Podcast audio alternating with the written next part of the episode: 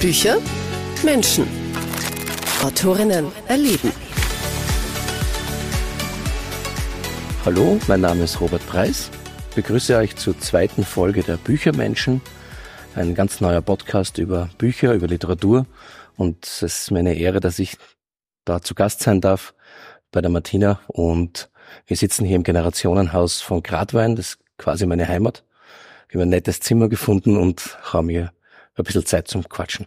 Herzlich willkommen auch von meiner Seite zu Episode 2 von Büchermenschen. Ich bin Martina Steidl und mein Gast in dieser Folge ist, wie gerade gehört, der Grazer Autor und Journalist bei der Kleinen Zeitung, Robert Preis. Gerade ist der achte Graz-Krimi aus seiner Armin Trost-Reihe erschienen, sein erstes Fantasy-Jugendbuch und im Herbst gibt's auch einen romantisch-blutigen historischen Roman von ihm zu lesen.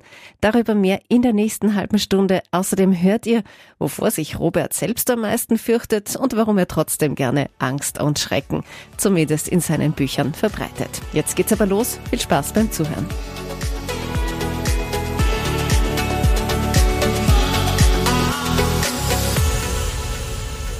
Robert Preis, schön, dass du da bist zu Episode 2 von Büchermenschen.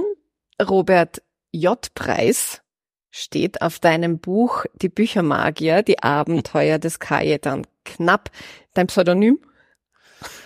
Genau, ich wollte, nachdem es äh, der erste äh, Fantasy-Roman seit langer Zeit ist, wollte dem auch ein bisschen einen anderen Charakter verleihen, äh, auch indem der Autor seinen zweiten Namen teilweise verrät. Und ja, deswegen das J. Und für was steht das J? das ist eigentlich total geheim, weil man weiß, man darf es ja nicht wissen. Aber es steht für Johannes. Äh, mein Vater hat Johannes geheißen. Ach, jetzt ist das Geheimnis jetzt gleich zu Anfang gelüftet. gelüftet. Das ist eigentlich ein Wahnsinn. Können wir schon aufhören. Schön, dass du da warst. ähm, die Abenteuer des Kajetan Knapp, das ist auch ein Jugendbuch. Wie kam es nach so vielen Krimis zu einem Buch für jüngere Leser? Um, Ähm, die Geschichte ist schon ein bisschen länger her, weil es ursprünglich schon damit zu tun hat, dass ich halt äh, meinen Kindern immer gute Nachtgeschichten erzählt habe. Und ähm, irgendwann hat es dann geheißen, ja, lass dir doch einmal selber eine Geschichte einfallen und erzählt nicht immer, was weiß ich, Hänsel und Gretel und so weiter. Mhm. Und dann ist dieser Kai dann irgendwann entstanden als Figur, der halt so Abenteuer erlebt, so merkwürdige. Und ich habe das immer ein bisschen vermischt mit realen, also mit Sagen, die es wirklich gibt, oder mit Legenden aus unserer Gegend und mit erfundenen Geschichten. Und daraus ist in Wahrheit der Roman entstanden. Das ist der schon also relativ alt. Ich glaube 2015 war die erste Fassung fertig. Und dann hat es einige Jahre gedauert, äh, bis dieses Buch endlich herausgekommen ist. Ja. War es dann eigentlich schwierig für dich, dich in den 16 Jahre ist er, glaube ich, im Buch der Kajetan, dich in einen ja, äh, Teenager hinein zu versetzen. Du bist zwar erst knapp draußen aus dem Alter. War das eine neue Erfahrung oder eben ja anders? Ja, irgendwie habe ich mir nie Gedanken drüber gemacht. Ähm, ich habe einfach drauf losgeschrieben aus Sicht eines Jugendlichen. Ich habe mir gedacht, das, das gelingt mir ganz gut. Äh, bis dann der Verlag äh, eben da war und das Buch herausbringen wollte und mich dann fragte oder gefragt hat, ab welchem Alter ist, äh, würdest du empfehlen, sollten die Leute das Buch lesen? Und ich habe mir überhaupt nie Gedanken drüber gemacht. Und dann haben wir beschlossen ab zwölf und dann geht die Lektorin drüber und dann hat das Dilemma angefangen, wenn zwischendurch der Kai dann in der Urfassung ja doch nicht ganz 16 war, sondern manchmal ein bisschen älter. Also ich habe dann schon noch eine, eine Version drüberlegen müssen, um ihn ein bisschen jugendlicher erscheinen zu lassen. Ist doch eine Zeit lang her. Bisschen blutig ist es trotzdem.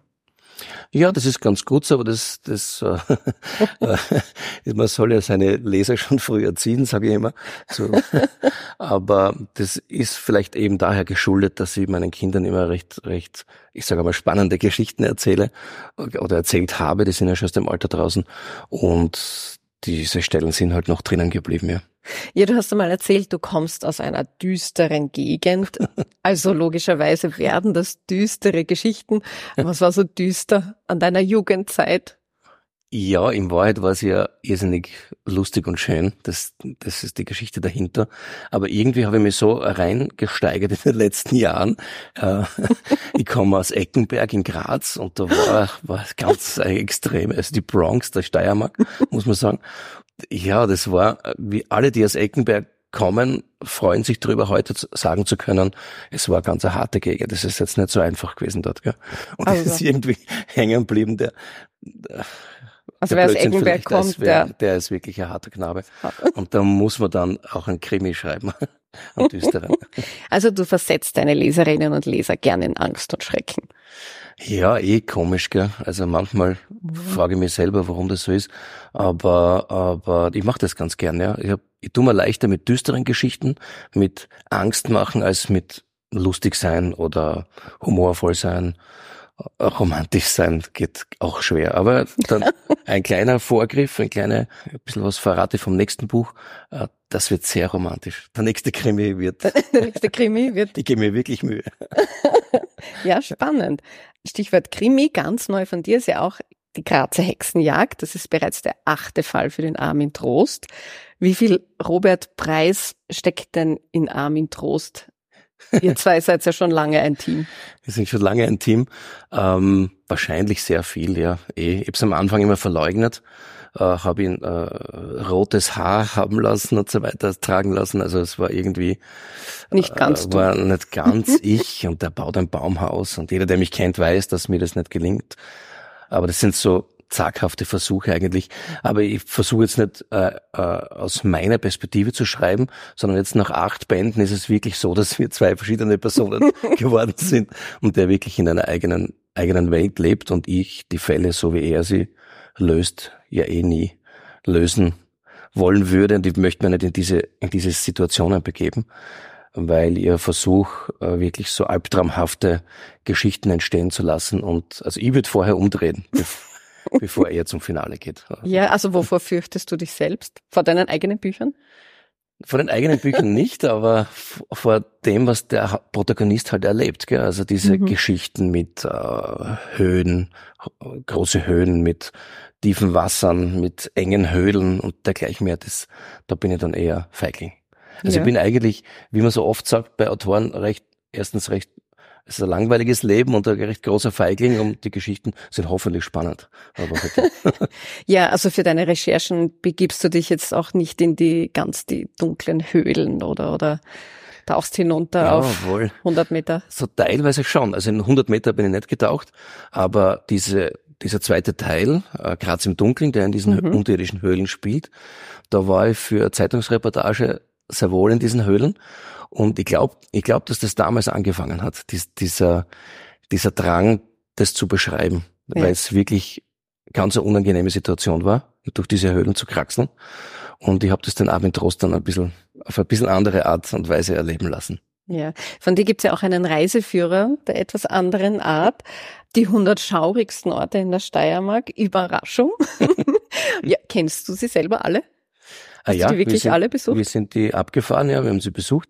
Also ich habe das irrsinnig interessant gefunden, weil es halt immer nicht ähm, Riazell war, nicht Stübing, so diese Geschichten, die man halt so kennt. Äh, hoffentlich als Steirer die schönsten Seiten, sondern diese unheimlichsten Seiten der Steiermark. Und das war eigentlich ein total interessantes Erlebnis für mich, weil du kommst zu Stellen, die die, okay, manchmal ist es nur grüne Wiese, aber wenn du weißt, dass dort eine Schlacht stattgefunden hat, dann bildet man sich halt ein. Man spürt noch ein bisschen was von der Dramatik jener mhm. Zeit. Gibt es da wirklich einen Ort, wo einem, ja, der Puls hochschlägt, Aufregung? Was würdest du da empfehlen? Wo fürchtet man sich wirklich? Ja, fürchten. Es ist zum Beispiel spannend. Wo gruselt's einen? Was ich wirklich interessant finde, ist, dass es in der Steiermark einen Wanderweg gibt, der nach einem Frauenmörder benannt wurde. Mhm nach einem Mädchenmörder, der halt die, die Mädchen damals äh, ermordet hat und ihnen das Herz rausgerissen hat, das Herz gegessen hat, gehofft hat, dass er unsichtbar wird, wurde nicht unsichtbar, hm. wurde gefasst, wurde eingesperrt, Gott sei Dank, aber der hat fünf Mädchen halt grausam äh, getötet und das war im 18. Jahrhundert und auf diesem Weg. Äh, und, und 200 Jahre später gibt es den Herzalfresser Wanderweg von Kindberg oh. mit einer mit einer kleinen so einer kleinen Stele, wo halt das Mädchen angstvoll zu sehen ist und hinten der Mann mit dem Messer. Und das ist mitten im Wald bei Kindberg.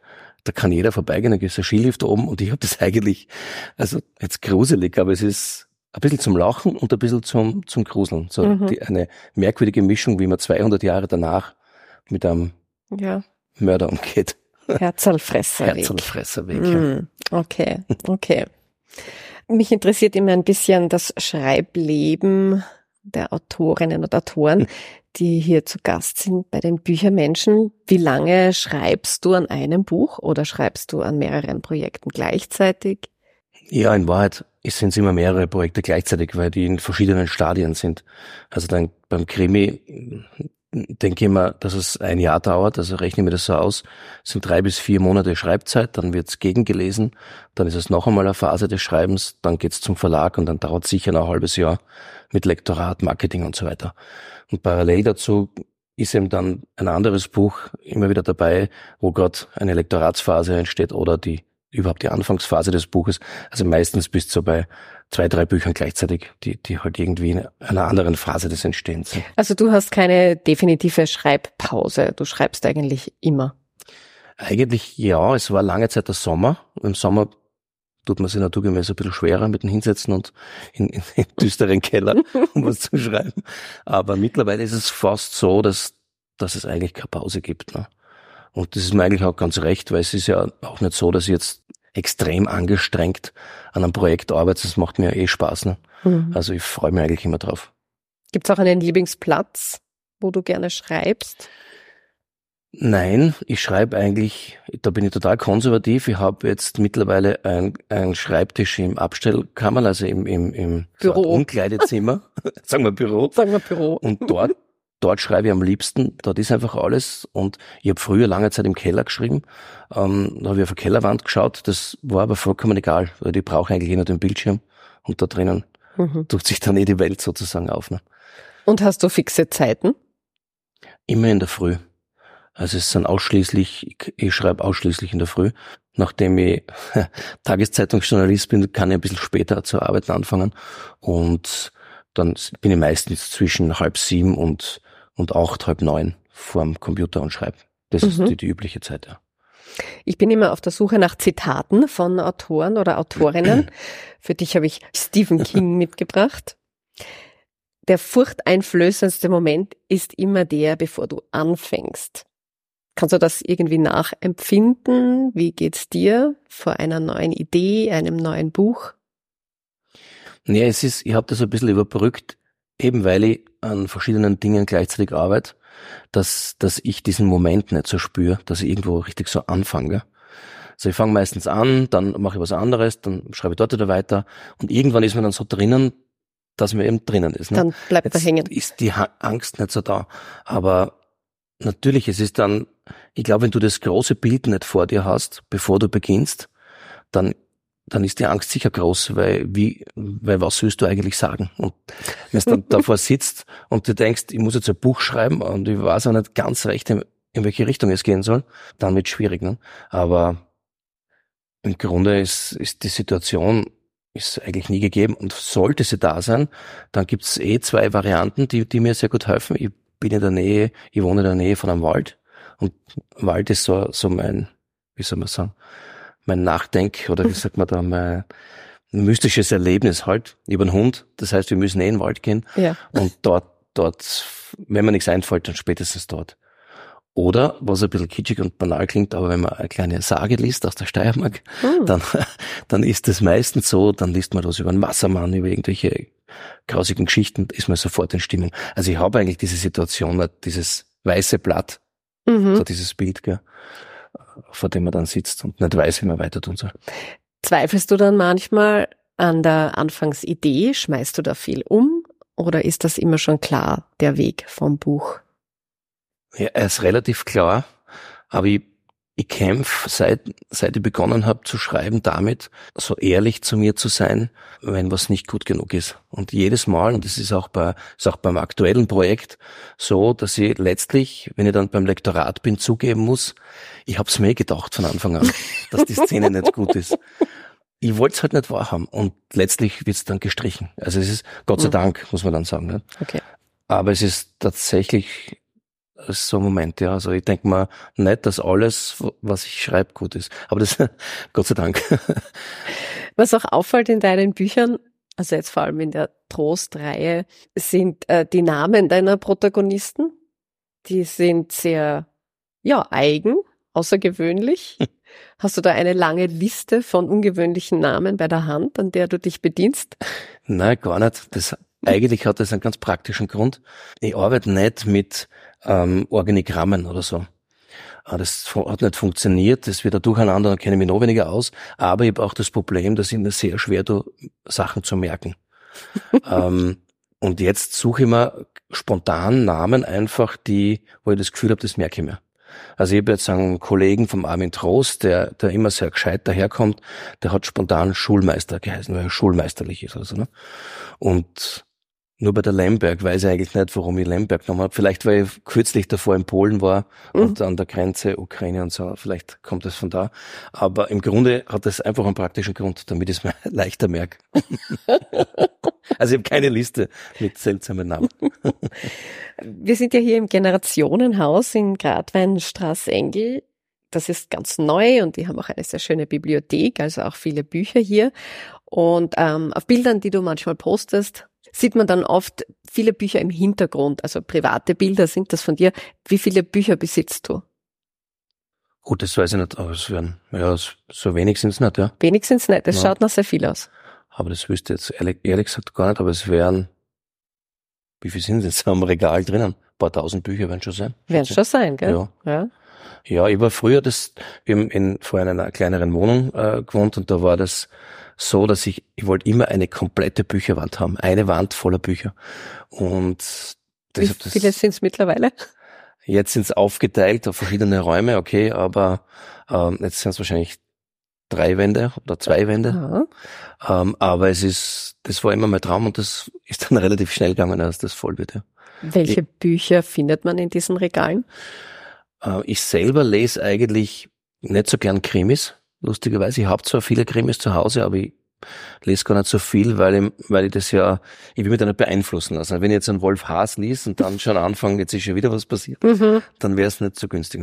Aber selber lese ich gerne Fantasy-Romane, Science Fiction, alles mögliche eigentlich. Ja. Alles, was ein bisschen so, schon alles, was ein bisschen so mystisch ist und ein bisschen zauberhaft und so in dieser, dieser Welt herumschwirrt.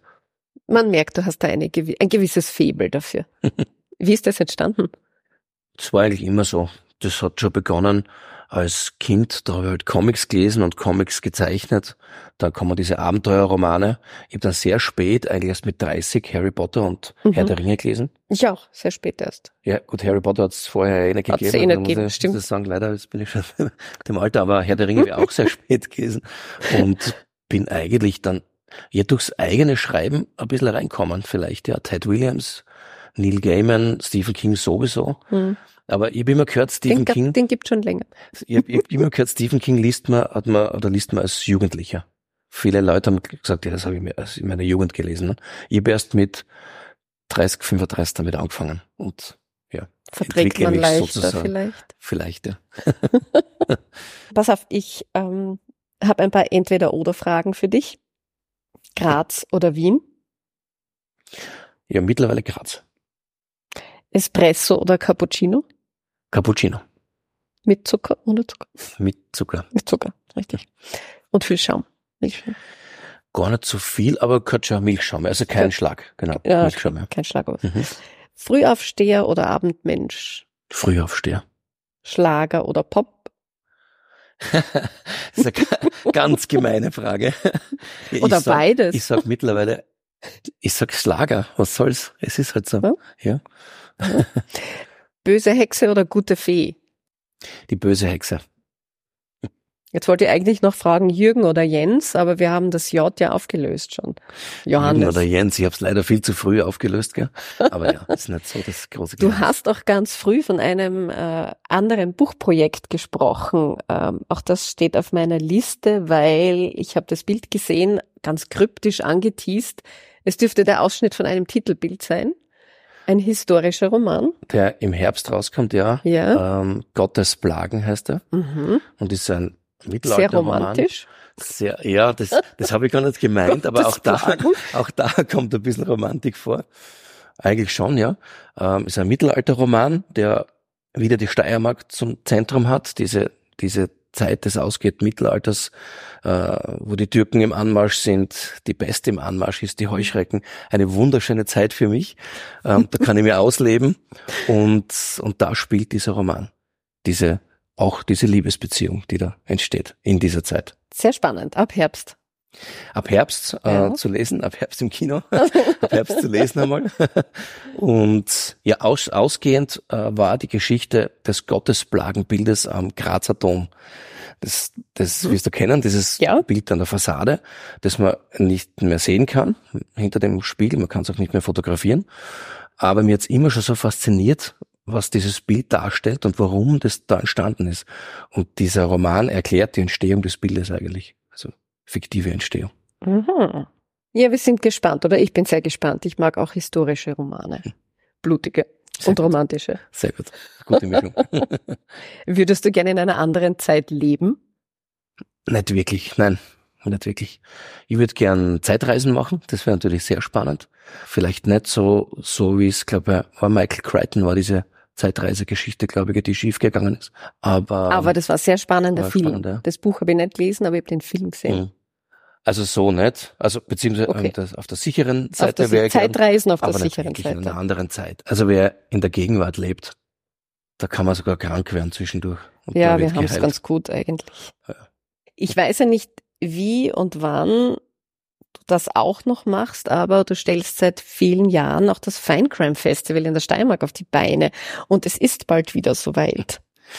Ja, 12. bis 17. Juni mit einem Pre-Opening am 6. Juni äh, im Styria Media Center in Graz. Und äh, es kommen, ich glaube, mehr als 30 Autoren sind es heuer, Lesungen in der halben Steiermark. Ich freue mich schon sehr drauf. Es ist die neunte Ausgabe des Festivals. Gibt es ein persönliches Highlight? Ist die, das Highlight ist immer das große Finale mit diesen Sechs-Minuten-Lesungen, wo Mhm. heuer elf Autoren lesen werden, jeweils sechs Minuten, mit einem Pistolenschuss gestoppt werden. Und da, das ist das eigentlich das Highlight. Da gibt's nachher dann noch einen Fine Crime Award, äh, der Mhm. wird vergeben von einer Jury. Und das ist schon ein toller Abend, ja, weil du einfach mit so vielen Autoren an den Abend verbringst. Das Publikum ist recht gelöst, weil es große Abwechslung gibt, weil alle Autoren nur sechs Minuten lesen. Jetzt bist du nicht immer nur an eine Stimme gebunden. Ja. Und ja, das ist immer eine sehr ausgelassene Atmosphäre. Das, Liest du selber auch oder schießt du ähm, nein, ja, ich, ich schieße nur in dem Fall, genau. Ich mache nur die Moderationen und, und hab die Pistole, genau. Ja. Das heißt, du kommst mit äh, ganz vielen anderen Krimi-Autorinnen und Autoren auch zusammen. Wie ist denn so das Verhältnis untereinander? Tauscht man sich da aus, was die Ideen betrifft? Oder behält da jeder seine Ideen für sich? Denkst du dir manchmal, verdammt, ich hätte meine Figur auch so sterben lassen können? Das war gut. Na, also eigentlich ist das Verhältnis sehr, wie soll ich sagen, sehr amikal unter den Grazer Autoren sowieso. Wir machen auch relativ viel gemeinsam, viel gemeinsame Lesungen, Auftritte. Ähm, über die Bücher selber, wenn du mich jetzt so fragst, da reden wir eigentlich gar nicht über die wir gar Inhalte. Niemand Ja. liest den Krimi von einem anderen. Naja, ich, ich lese ihn dann schon fürs Festival auch und sogar, aber im Grunde, im Grunde will man das tatsächlich nicht, gell? Ja. Du bist eh mit deiner eigenen Geschichte beschäftigt. Und das Problem ist ja wirklich, wenn die andere Geschichte zu gut ist, Hm. dann, dann frisst sie sich in deinen Schädel und dann kriegst du es nicht mehr raus und dann ist ein Problem. Das, das, auf diese Situation will ich mir gar nicht einlassen. Alle Krimis weg. Genau. Ja. Hast du mittlerweile auch gute Connections zur Polizei?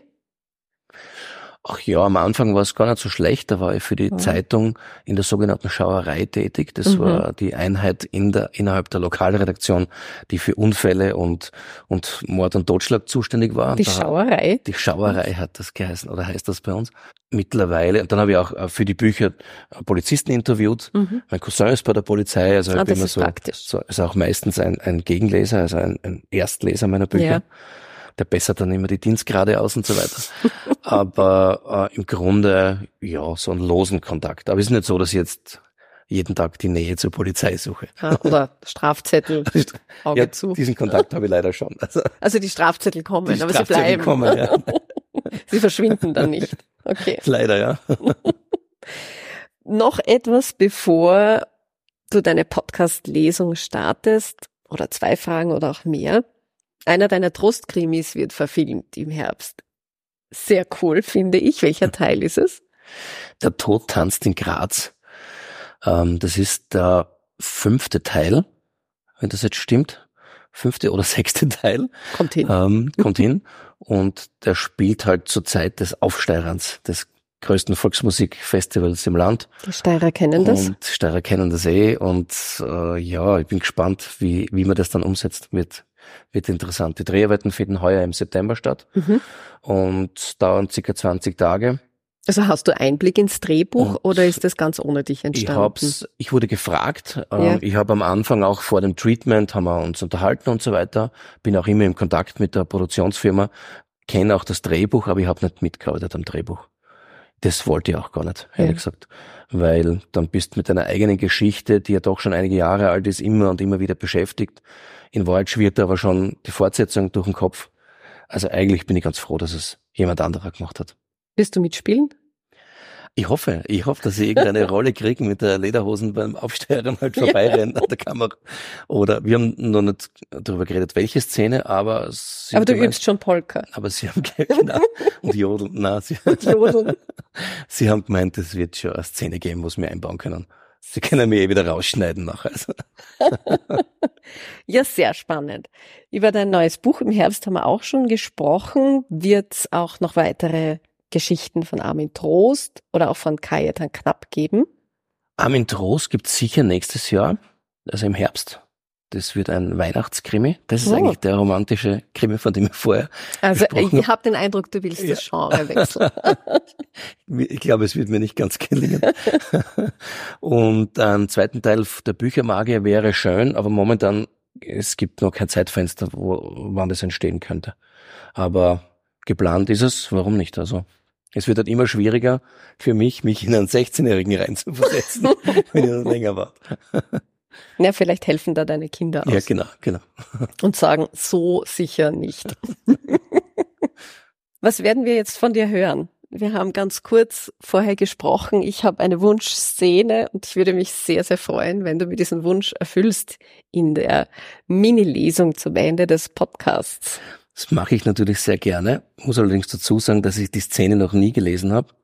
Also noch nie jetzt vor, vor Publikum. Und die wäre jetzt, äh, ich habe auch die falsche Brille. Aber wir werden das schaffen. Also wir sind jetzt auf Seite 75. Ja, Ähm, der Armin Trost lernt, der ist jetzt, soweit ich das sehe, ist er in Birkfeld, in mhm. der Oststeiermark. Und lernt dort einen, ja, einen Autor kennen. Und zwar den JFF Baumschlag. Liebe Hörerinnen und Hörer, es folgt ein Ausschnitt aus Grazer Hexenjagd. J.F.F. Baumschlag, Autor von Horror- und Mystery-Geschichten, Herausgeber einer Literaturzeitschrift, die sich Eitertinte nannte, Mitglied im örtlichen Krampusverein Blutdammerl und ehemaliger Bassist der Punkrock-Band Arschgeigen, die es allerdings nie zu einem eigenen Album gebracht hatte. Dieser Typ, wahrscheinlich fast zwei Meter groß und 150 Kilo schwer, mit einem grauen Vollbart, einem verschwitzten weißen Leinenhemd an den Knien, abgetrennten Jeans und Crocs an den aufgedunsenen Füßen, mit Fingern dick wie Käsekreiner und einem Rasselatem, der einem fast automatisch den Notarzt rufen ließ. Dieser Typ war also Esther Befanas Mann. Trost ließ sich selten von Äußerlichkeiten irritieren und vertraute stattdessen auf seine Sensoren, die auf das Nicht-Sichtbare anschlugen. Aber diese Begegnung brachte ihn beinahe aus der Fassung. Doch nicht etwa der Umstand, dass Befana so klein und zierlich war, dass in Gegenwart dieses Riesen an intime Nähe gar nicht zu denken war und man stattdessen um ihr Leben bangen musste, verwunderte Trost. Nein, die Umgebung war es, die ihn stutzig machte. Da erzählte sie ihm von ihren Traumata, dass sie gefoltert würde und um ihr Leben fürchtete. Und dann lebte sie mit einem Riesen in einem Haus, umgeben von Fratzen, Horrorgeschichten und einem Galgen? Sollte etwa diese Umgebung ihre Obsession ausgelöst haben? Waren es die drei Steinsäulen, die beinahe in ihrem Garten standen, die ihr den Verstand raubten? Gut, das machte jedenfalls Sinn. Der Hustenanfall Baumschlags verebbte und Trosts Gesicht bekam den Ausdruck eines Mannes, der den Menschen tief in die Seele blickte und war damit erschreckender als eine längst verblichene Hinrichtungsstätte. Jedenfalls bildete er sich das ein. Vielen, vielen Dank, Robert Preis. Ich würde jetzt schießen, wenn ich eine Pistole hätte. JFF Baumschlag heißt auch Johannes mit ersten Vornamen? Ich habe mir darüber gar keine Gedanken gemacht. Er hat einfach einen, einen Namen gebraucht, der eines äh, Fantasy- und Horrorautors würdig ist. Würdig ist. Was vielleicht noch dazu zu sagen ist bei der Szene, interessant, dass du sie ausgesucht hast, aber sie spielt ja, wie vorher gesagt habe, im Birkfeld und es geht da um drei Steinsäulen und es ist tatsächlich so, dass ich mehr oder weniger bei diesen, dass ich bei diesen drei Steinsäulen aufgewachsen bin, weil äh, mein Vater, der Johannes, wie jetzt, wie jetzt heraus ist, äh, kommt aus Birkfeld mhm. und ich habe dort im ja, als Kind sehr oft im Galgenwald vom Birkfeld gespielt. Und das sind diese drei Steinsäulen, die heute natürlich noch sichtbar sind. Und es war irrsinnig unheimlich, weil die Schauergeschichten damals waren ja hervorragend. Also die Birkfelder haben das genossen, dass sie dort die drei Galgen im Wald hatten. Und ja, vielleicht ist das die ein prägendes Karriere ist vorgezeichnet worden. vielleicht, ja. Auf jeden Fall habe ich es hier verarbeitet und damit bin ich diesen Albtraum los und gebe ihn an die Leser und an dich halt weiter. Vielen, vielen Dank dafür. Ist okay. Nochmal Dankeschön, dass du dir Zeit genommen hast für den Podcast. Hat mich wirklich sehr gefreut, hat viel Spaß gemacht und ich hoffe, wir hören uns vielleicht sogar wieder und sehen uns beim Finecrime Festival. Sehr gern, würde mich freuen. Vielen Dank für die Einladung. Das war Episode 2 von Büchermenschen, dem Podcast, in dem ihr alles und noch viel mehr von und über Autorinnen und Autoren erfährt. Heute hat uns Robert Preis das Fürchten gelehrt. Links und Infos zu Robert und seinen Büchern und auch zum Fine Crime Festival in der Steiermark. Die findet ihr in den Show Notes. Ein besonderes Dankeschön auch an das Team vom Generationenhaus in Gradweinstraße-Engel, das uns so freundlich aufgenommen hat. Und danke an alle, die zugehört haben. Bis zum nächsten Mal. Ich freue mich schon.